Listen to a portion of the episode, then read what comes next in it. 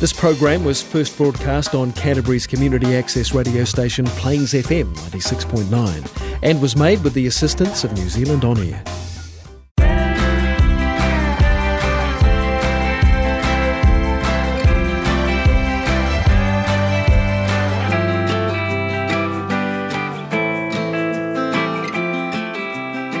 Olá, seja bem-vindo ao Lolinho Talks. Meu nome é Caroline, mas você pode me chamar de Loline.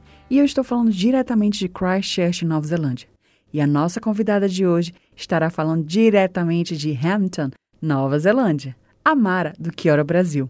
Se você não conhece, vai logo procurando pela internet os podcasts desse programa de rádio feito por esta brasileira que é farmacêutica, bioquímica, atriz e cantora. Tenho certeza que o papo vai ser muito bom.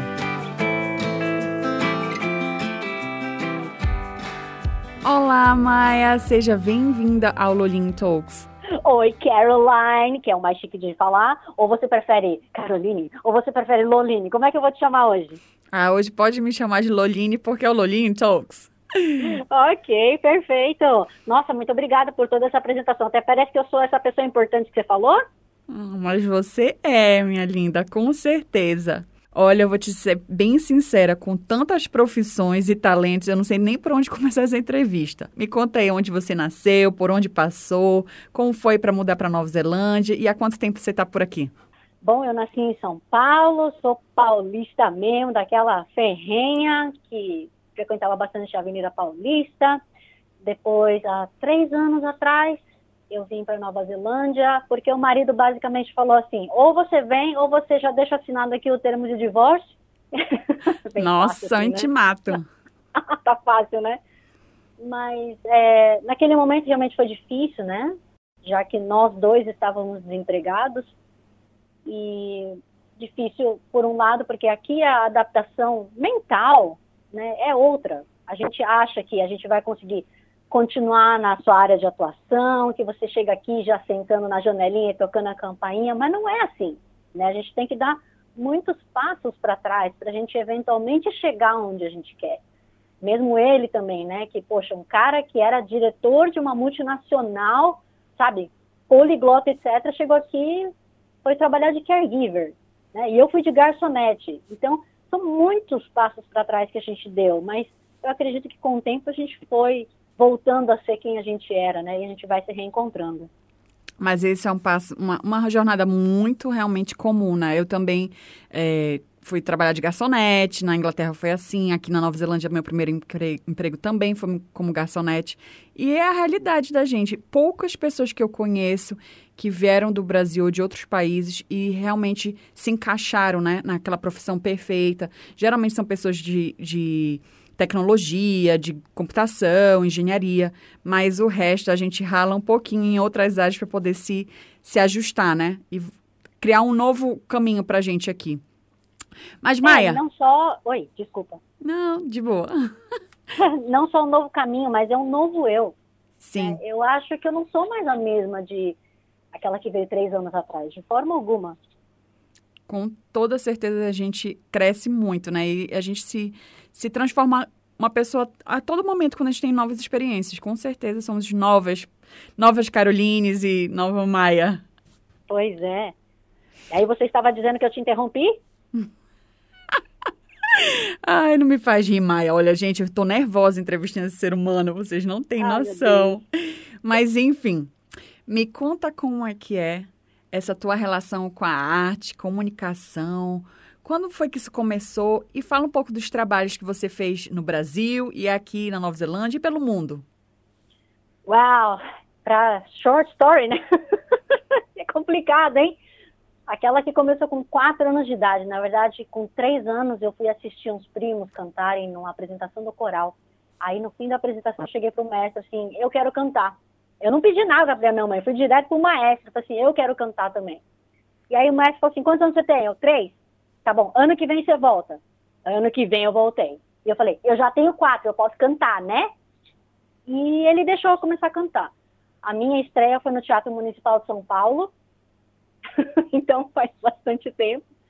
E desde então eu fiz óperas, fiz operetas, fiz coisas muito legais na área do canto lírico, foi fantástica a experiência. Então, cantar no Teatro Municipal de São Paulo, de Manaus, do Rio, fazendo turnês, cantando em alemão, em inglês, japonês, em hebraico, qualquer idioma que você possa se lembrar agora eu cantei. E acho que isso me ajudou também a aprender idiomas mais fácil. E por volta dos meus 15, 16 anos, né, quando a gente está se preparando para o vestibular, papai me enquadrou na parede e falou assim: Bom, eu sei que você gosta dessa área, mas você sabe que não dá grana, né? Eu, putz, sei, sei, tenho consciência disso. Ele falou: Então, que tal a gente estudar ou fazer um curso de alguma outra coisa, né? E tem que ser na USP, porque eu não tenho como te pagar, então você vai fazer uma universidade pública de uma área que dê dinheiro, e aí depois você vai estudar aquilo que você gosta, a sua arte, ou faça como hobby em paralelo. Só que eu não me contentava com isso.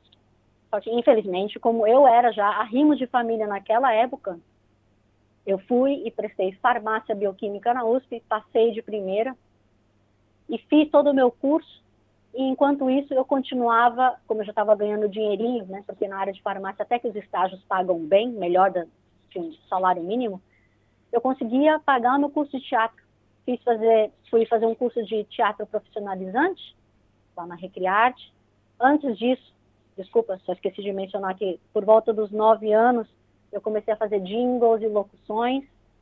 Então, um dos jingles, acho que mais famosos até, que eu tenho muito orgulho e carinho imenso pelo estúdio Cria Cuervos, talvez você tenha ouvido, Carol, você até me fala.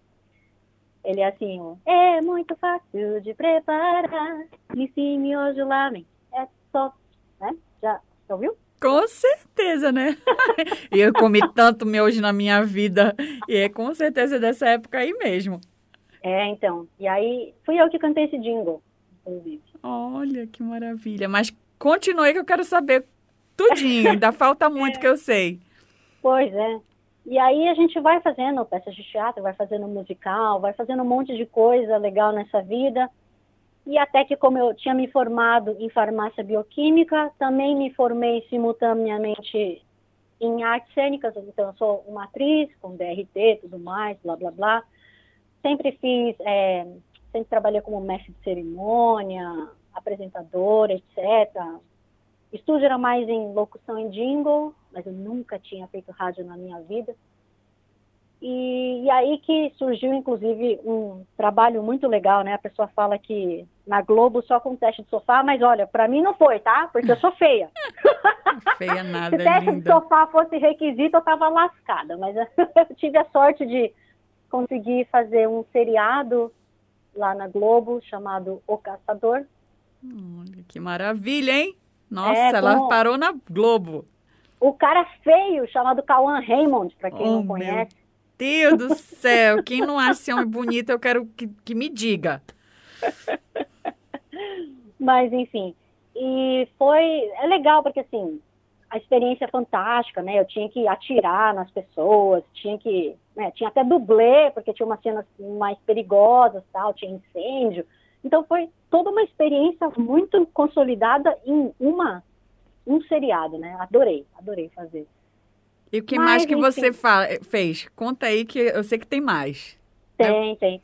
Um, um, dos meus últimos projetos que eu fiz antes de vir para Nova Zelândia é um longa-metragem chamado é, Mare Nostrum, do Ricardo Elias. E Através desse longa-metragem, eu tive a felicidade de ser nomeada para a votação popular de melhor atriz. Nossa, Maia! Pela Academia né, Brasileira de Cinema. Isso foi ano passado.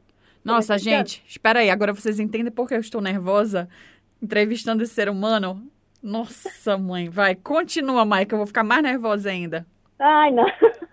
Então, lógico que eu não ganhei, né? Porque, assim, as feras que estavam lá competindo não tem nem comparação. Mas, puxa, foi assim, eu me senti muito lisonjeada, né? Imagino. Não tem nem o que falar. E, e aí, só que eu acompanhando tudo isso aqui da Nova Zelândia, né? Você acredita que eu ainda não assisti o filme? porque ele não está liberado para o IP da Nova Zelândia. Nossa, eu vou aí te visitar na tua cidade, a gente vai assistir juntos, que aí eu quero fazer uma selfie com esse ser humano. E já pensou quantos seguidores eu não vou ganhar? Quem me dera, não, mas é. Não, o que eu gosto é que, assim, eu não sou famosa.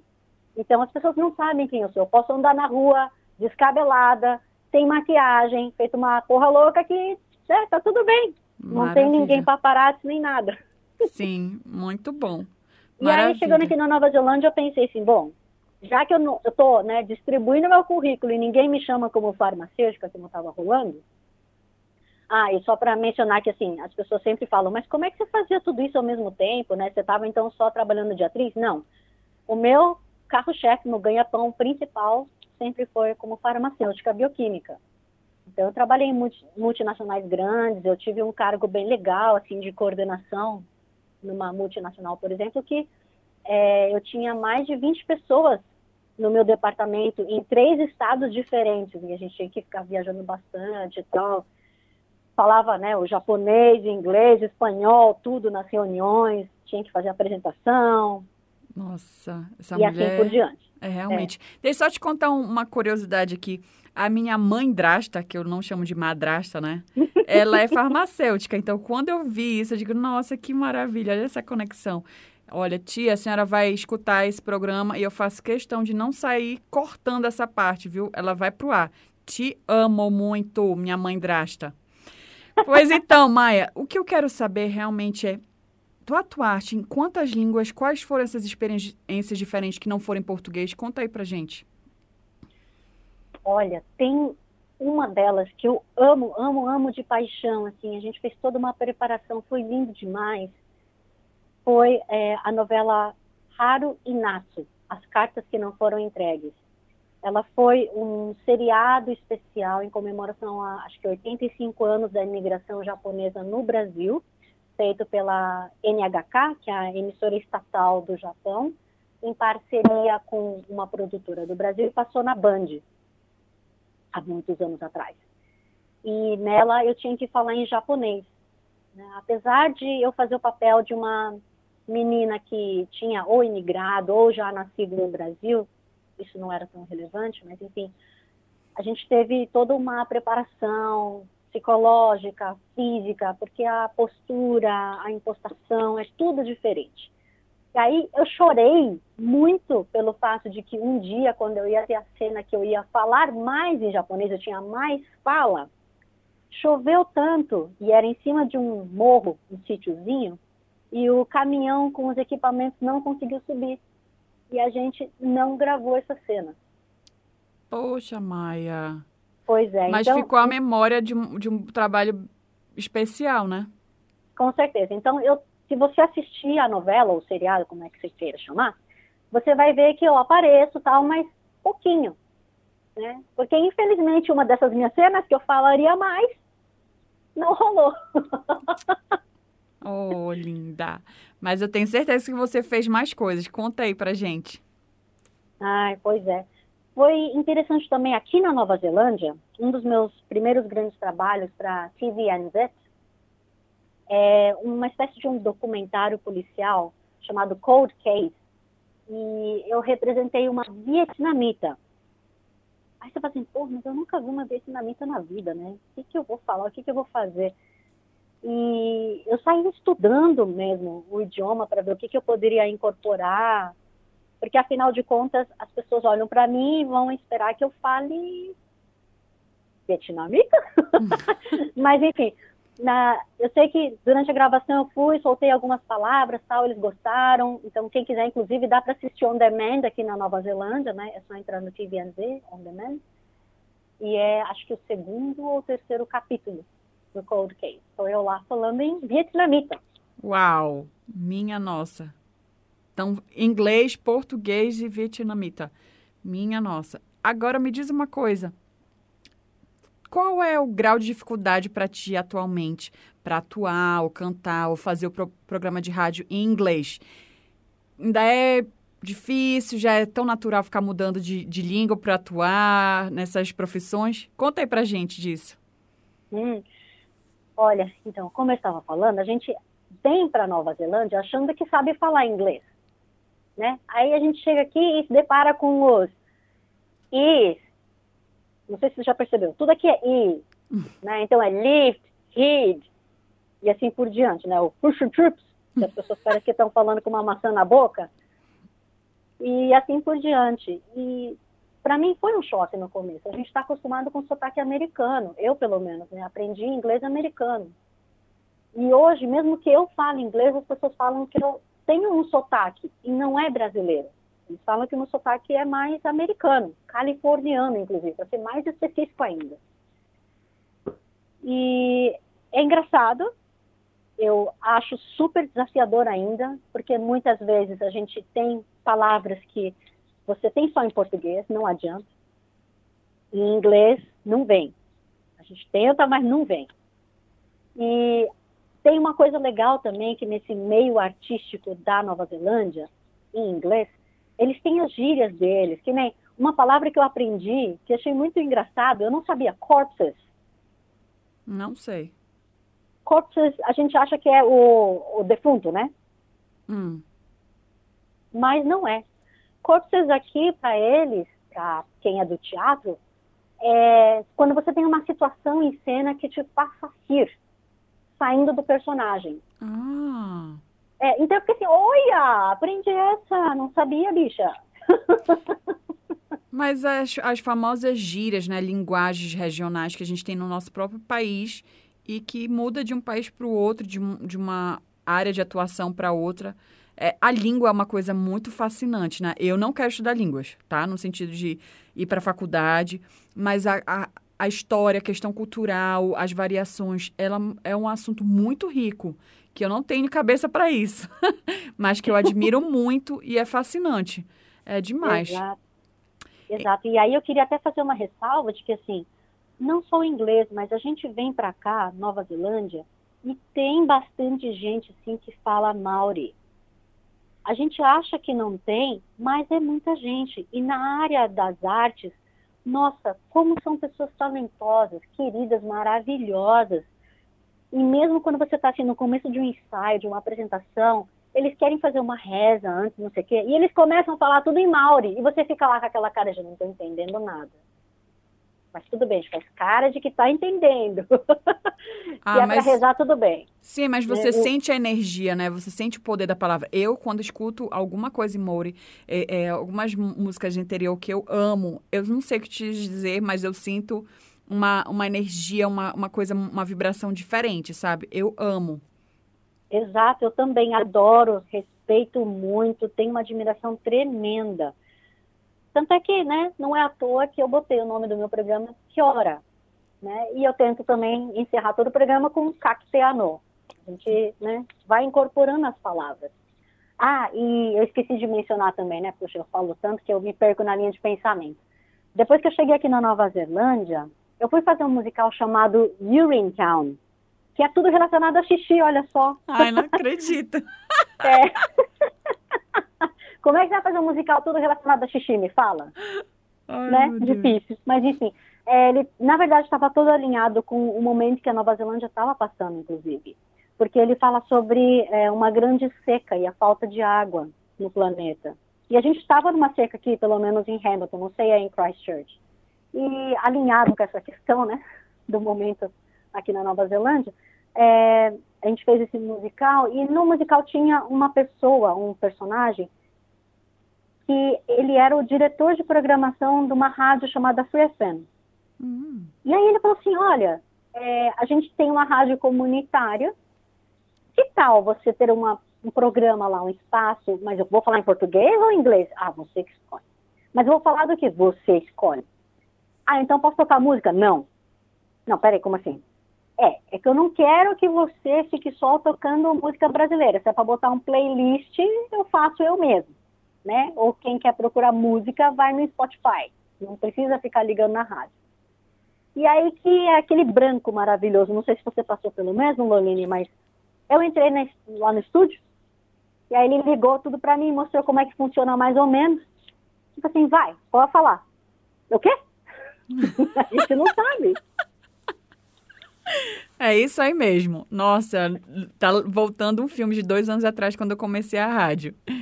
Então, porque é, jingle e locução, você já tem uma coisa definida do que você vai falar, né? Mas rádio, assim, poxa, ainda bem que não é ao vivo, porque aí eu ia ter aquela tela azul, né? Ia pã, mesmo, né? De verdade. É. Era gravado. Aí eu assim, pô, o que, que eu vou fazer então? Ah, vou, vou, vou ligar para uma amiga. É isso, vou fazer um bate-papo, porque é o que eu estou sentindo agora. Eu estou chateada com essa questão das eleições. Era a época das eleições do Brasil. E aí a gente começou a bater papo tal, e o programa foi tomando forma desse jeito. Então eu fui ligando para amigos, colegas, e fui vendo quem queria discutir comigo determinados assuntos. E aí que nasceu o Que Hora Brasil que hoje ele é, nossa, amém, graças a Deus, que orgulho, que felicidade. Um dos seis programas mais ouvidos na região de Waikato.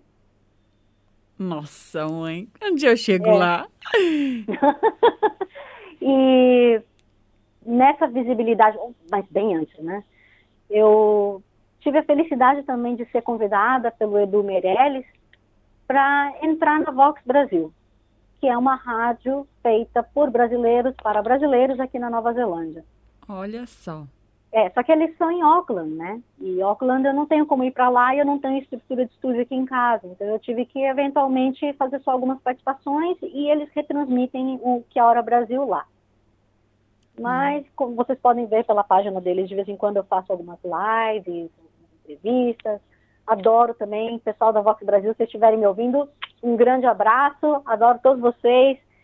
E, mas é, assim vai, né? A gente tenta, lógico que eu não sou uma Transamérica, uma Jovem Pan, não tenho também essa intenção, não, não é uma rádio grande, porque eu acho até que se a gente toma a proporção de uma rádio grande, a gente fica engessado por um outro lado, não é verdade? Sim, com certeza. Então, como, como nós somos pequenas, eu e você, a gente pode deixar o programa com a nossa cara. Mas, Linda, mais hum. uma perguntinha, tá? Na verdade, são duas. Okay. A penúltima delas é: de todas essas profissões e talentos, qual é a que realmente te deixa assim radiante, feliz por dentro e por quê?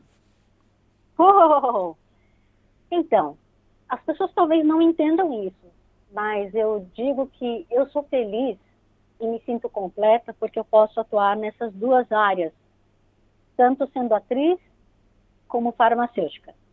Atriz, porque com, de repente, uma entrevista, com um bate-papo, com uma peça de teatro, com um filme, eu posso trazer emoções à flor da pele, eu posso fazer uma pessoa se emocionar, eu posso fazer uma pessoa rir de besteira. Já como farmacêutica, de repente eu posso prestar um serviço muito legal de, quem me dera, encontrar cura para alguma doença ou, sei lá, fazer um exame médico, alguma coisa assim, que a pessoa esperava muito e queria muito, trazer uma boa notícia nesse sentido. Então, eu sou completa porque eu faço as duas áreas. Nossa, que resposta maravilhosa, mas é isso mesmo. É o fato de você poder ajudar o ser humano de duas formas, né? De várias formas. Seja pela ciência ou seja pela, pelas emoções. Que maravilha, Exato. eu amei. Mas antes de você ir, né, e se preparar para as suas milhares de atividades, é, eu tenho uma pergunta que é bem pessoal. A Nova Zelândia é um paraíso na Terra para você? O teu paraíso na Terra? Se não é, por quê? Se você me perguntasse essa mesma questão há três anos atrás, quando eu cheguei, eu ia falar assim: é um inferno. É um inferno porque eu não consigo emprego, é um inferno porque é frio, é um inferno porque eu preciso de carro e eu não dirijo, e eu não consigo chegar em lugar nenhum, é um inferno porque tudo é longe. É um inferno, é um inferno, é um inferno, porque eu odeio as pessoas que andam descalça, é tudo, tudo era ruim. Mas com esse meu tempo de amadurecimento e de autocompreensão, e aí, inclusive, ah, potencializado pelas ações e por tudo que aconteceu na Covid e a quarentena, eu posso dizer que eu estou morando hoje num dos melhores lugares que eu poderia na minha vida. É o lugar assim que muitas pessoas gostariam de estar, né? É, eu faço essa pergunta porque realmente eu conheço pessoas que a Nova Zelândia não é o paraíso na Terra para elas e para mim é, né? Eu sou apaixonada pela Nova Zelândia e se eu pudesse escolher eu gostaria de ficar aqui para todo ou sempre. Mas só Deus é quem sabe. Mas Maia, que prazer maravilhoso te ter aqui. Eu sei que isso aqui vai ficar para a história para mim estar tá te entrevistando neste projeto novo. E muito obrigada por toda a tua atenção, paciência, e eu tenho certeza que a gente vai ter muitas outras parcerias. E eu, é isso. Muito obrigada mesmo por compartilhar com a gente essa história fantástica da tua vida. Oh, Lonine, eu é que tenho que agradecer. Você é sempre tão querida, né, tão carinhosa, meu Deus do céu e admiro demais o seu trabalho também. Ó, oh, inclusive para quem ainda não acompanha o canal dela, né, das caminhadas em Christchurch, por favor, se inscreve lá, né, no YouTube. Isso mesmo. E eu espero poder te encontrar em breve fisicamente. Assim eu espero. Um beijo e até a próxima para todo mundo. Tchau, tchau.